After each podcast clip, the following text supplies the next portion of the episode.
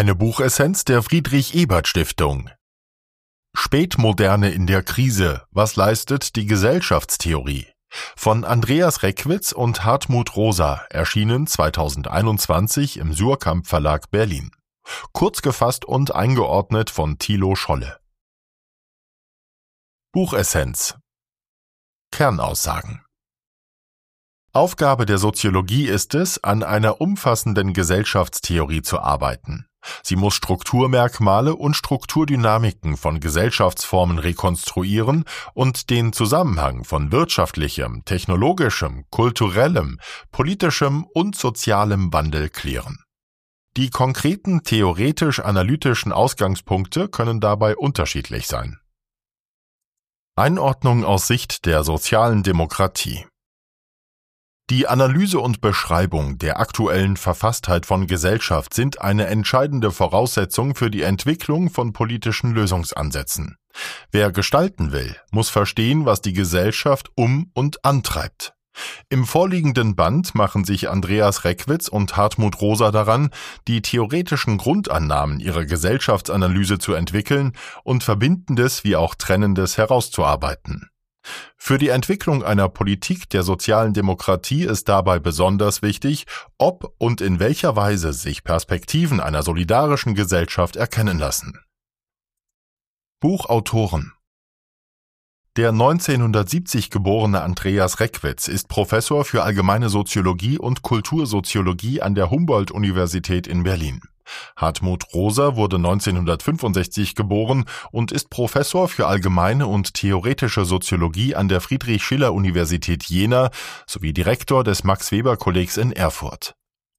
Beide Autoren gehören aktuell mit ihren Arbeiten zu den wichtigen Stichwortgebern politisch-gesellschaftsanalytischer Debatten.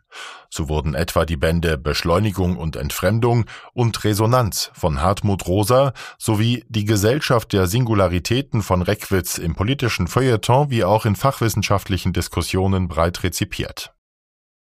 Buchinhalt auf eine gemeinsam verfasste Einleitung folgen jeweils eigenständige Texte beider Autoren, die ihren jeweiligen gesellschaftstheoretischen Zugang entwickeln.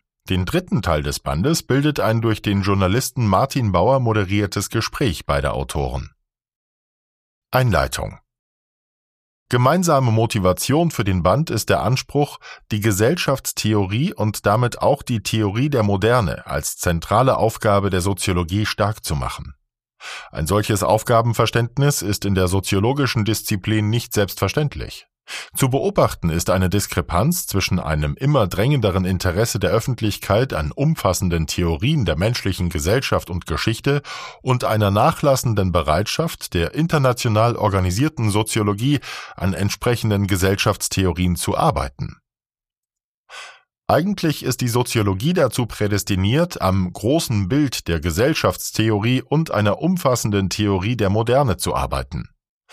Eine Ursache der oft fehlenden Bereitschaft hierzu in der Fachsoziologie liegt in der sich stetig weiterentwickelnden Spezialisierung der Sozialwissenschaften hin zu einer Fülle von Bindestrichsoziologien. Im System Hochschule, das Leistung und Qualität von akademischer Arbeit vor allem an der Einwerbung von Drittmitteln sowie an der Veröffentlichung von Artikeln in Peer-Review-Zeitschriften misst, steht das Verfassen umfangreicherer Bücher nicht hoch im Kurs. Hinzu kommt eine verbreitete Skepsis, ob vor dem Hintergrund zunehmender Heterogenität und Pluralität der diskursiv erzeugten Wirklichkeiten eine umfassende Theorie der Moderne überhaupt möglich ist.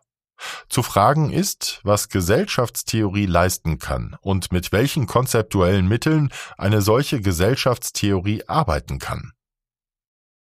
Andreas Reckwitz Gesellschaftstheorie als Werkzeug Doing Theory Theorie ist eine Kulturtechnik des generalisierenden Weltverstehens. Die Sozialtheorie fragt nach den Möglichkeiten, das Soziale zu analysieren, die Gesellschaftstheorie fragt nach den Strukturmerkmalen von Gesellschaften und den Konzepten, mit denen sich diese analysieren lassen.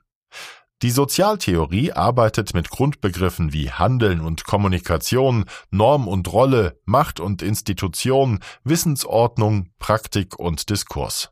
Die Gesellschaftstheorie interessiert sich vor allem für Strukturen etwa zur Theorie des Kapitalismus.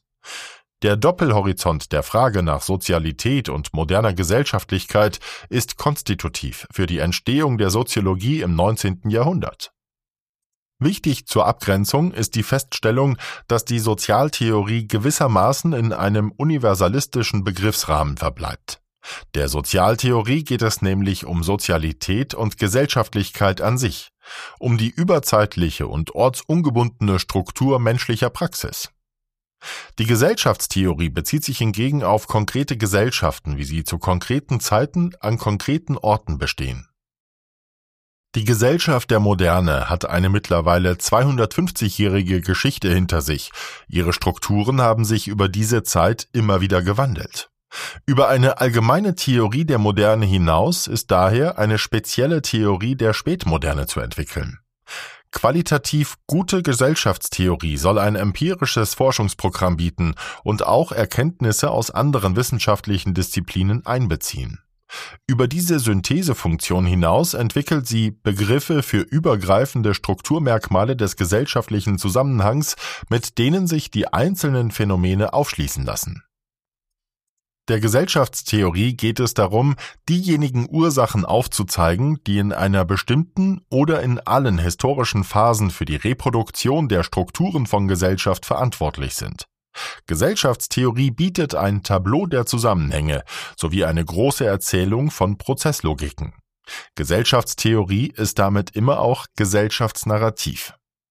Sozialtheorie und Gesellschaftstheorie liefern Werkzeuge für die empirische Forschung. Theorie ist dabei kein zusammenhängendes System.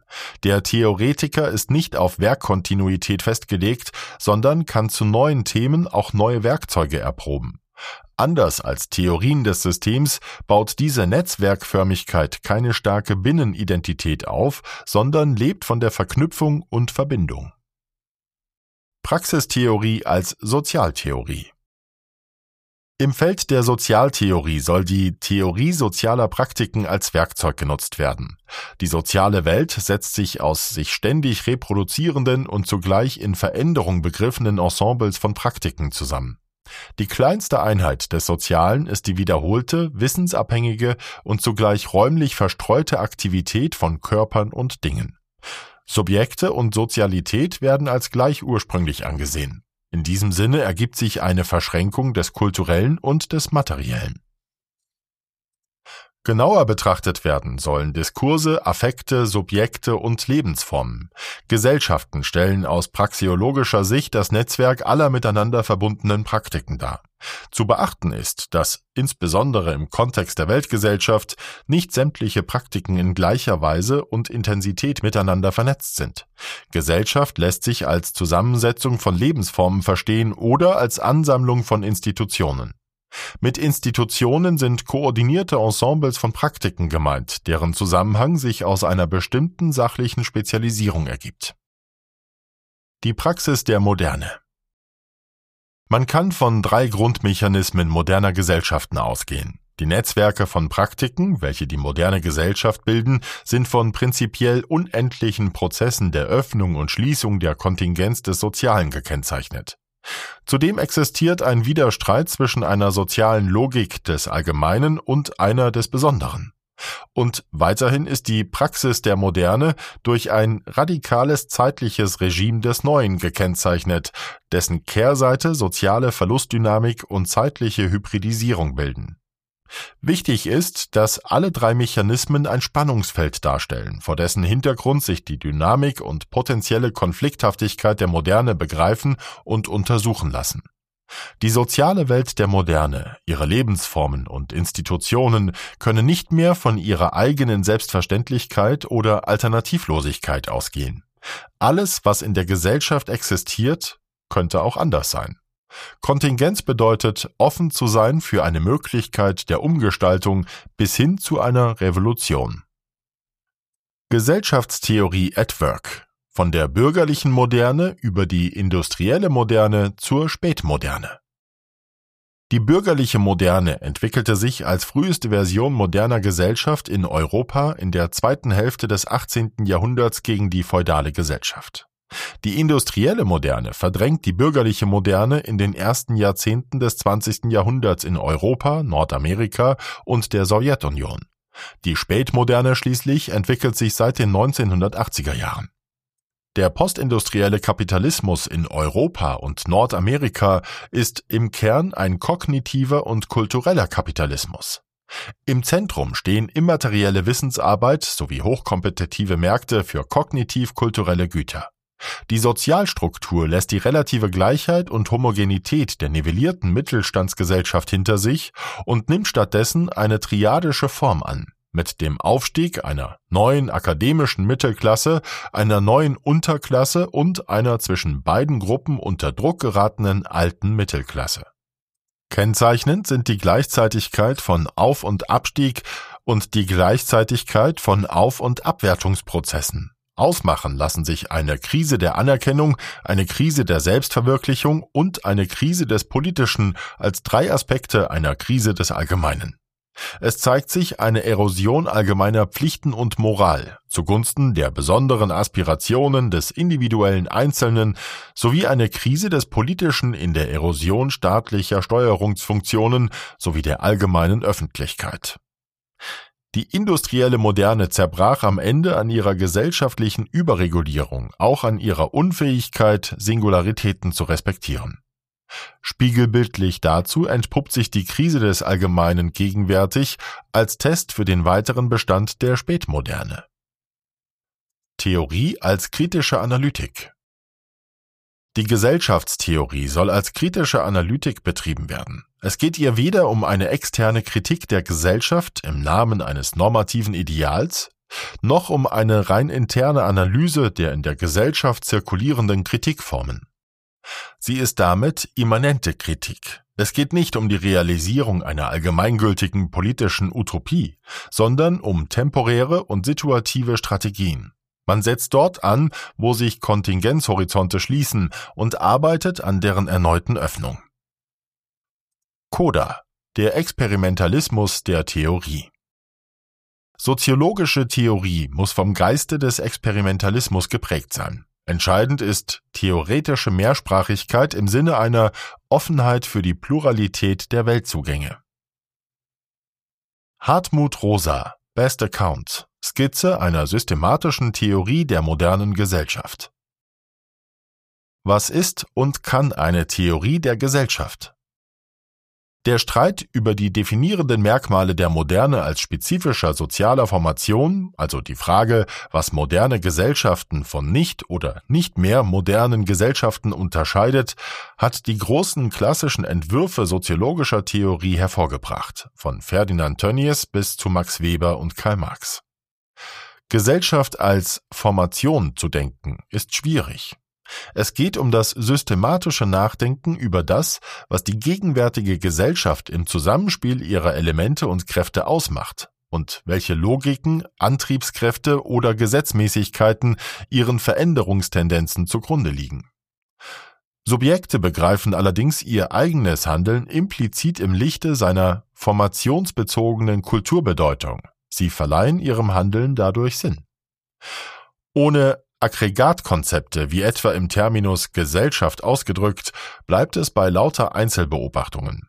Einzelfänomene lassen sich allerdings nur verstehen, wenn man den Versuch unternimmt, den strukturellen und kulturellen Triebkräften auf den Grund zu gehen, die die zentralen Entwicklungs- und Veränderungstendenzen einer Formation bestimmen und damit ihre historisch-kulturelle Manifestationsnorm prägen. Verzichtet die Soziologie auf die Ausarbeitung von Vorschlägen für die gesellschaftliche Selbstinterpretation, so unterläuft sie ihren gesellschaftlichen Auftrag. Es geht daher um die Entwicklung eines Best Account, eines bestmöglichen Deutungsvorschlags zur Einordnung der aktuellen soziokulturellen Verfassung und geschichtlichen Lage. Die Tauglichkeit eines solchen Deutungsvorschlags erweist sich vor allem darin, was man mit seiner Hilfe erkennen kann welche Zusammenhänge, Entwicklungstendenzen und Problemzusammenhänge. Ein solcher Account muss zudem die Sozialforschung inspirieren, die dann empirisch weiterarbeiten kann. Dabei muss sowohl die strukturelle Gestalt als auch die kulturelle Verfassung einer sozialen Formation in ihrer jeweiligen Eigenlogik und Eigenständigkeit in den Blick genommen werden. Dynamische Stabilisierung und Weltreichweitenvergrößerung, eine Analyse der modernen Sozialformation. Mit dem Begriff der Sozialformation lässt sich ein formativer Zusammenhang herstellen zwischen einem partikularen kulturellen Horizont samt seiner Antriebsenergien aus Hoffnungen, Sehnsüchten und Befürchtungen und einem je bestimmten strukturellen Institutionensystem, das die materielle Reproduktion sichert. Prototypisch für moderne Gesellschaften ist, dass diese sich nur dynamisch stabilisieren können. Das heißt, dass sie auf stetiges ökonomisches Wachstum, technische Beschleunigung und kulturelle Innovationsverdichtung angewiesen sind. Diese endogene Systemlogik erzwingt dies. Desynchronisation und Entfremdung. Diagnose und Kritik der Moderne. Auf welche Weise produziert diese Formation ihre in der Spätmoderne mit wachsender Dringlichkeit und Schärfe in Erscheinung tretenden ökologischen, sozialen, ökonomischen und psychologischen Krisen? Die Sozialformation der Moderne lässt sich als Aggressionsverhältnis beschreiben. Im strukturellen Zwang zur stetigen Steigerung in Form von Wachstum, Beschleunigung und Innovation sowie im kulturellen Verlangen nach Verfügbarmachung und Weltreichweitenvergrößerung. Als Desynchronisationseffekt lässt sich die Gefahr einer Überhitzung nennen, sowohl mit Blick auf Treibhauseffekte, das politische Klima wie auch die individuelle Psyche. Es kommt zu einer wachsenden Desynchronisierung zwischen der sich verlangsamenden Sphäre demokratischer Politik, deren Entscheidungsgrundlagen durch Pluralisierung unsicherer und umkämpfter werden, und den sich beschleunigenden Prozessen der ökonomischen Produktion, des kulturellen Wandels und der medialen Aufmerksamkeitsgenerierung. Adaptive Stabilisierung und Resonanz, therapeutisch transgressive Skizze eines alternativen Horizonts. Eine Postwachstumsgesellschaft kann nicht ohne eine grundlegende Reform des Kapitalismus auskommen. Arbeit und Wirtschaft muss strukturell und kulturell ein Platz in der Lebensform als Ganzer zugewiesen werden und nicht umgekehrt die Entwicklung der Lebensform individuell wie kollektiv durch blinde ökonomische Steigerungszwänge bestimmt werden. Mit dem Konzept der Resonanz lässt sich zudem eine alternative Konzeption des gelingenden Lebens entwickeln. Bei stabilen Resonanzachsen erfahren Menschen ihr Leben als gelingend. Buch Votum Das Buch ist sprachlich keine leichte Kost. Reckwitz und Rosa entwickeln ihre jeweiligen theoretischen Ausgangspunkte in der Fachsprache der Soziologie. Wer sich auf diese Bedingung einlässt, erhält einen sorgfältig entwickelten und pointierten Einblick in das Denken der beiden Gesellschaftstheoretiker. Auch wenn beide nicht in klassischen Theorien der sozialen Demokratie fußen, so enthalten ihre Theorieansätze Elemente von Kapitalismuskritik sowie die Frage, wie gesellschaftliche Ausschlüsse verhindert werden können. Analytisch relevant erscheint insbesondere der von beiden Autoren geteilte Ansatz, ökonomische Prozesse gesellschaftlicher Steuerung zu unterwerfen. Insgesamt bietet der Band einen guten Ausgangspunkt, über die Gesellschaft, in der wir leben und mögliche Ansatzpunkte für politisches Handeln nachzudenken.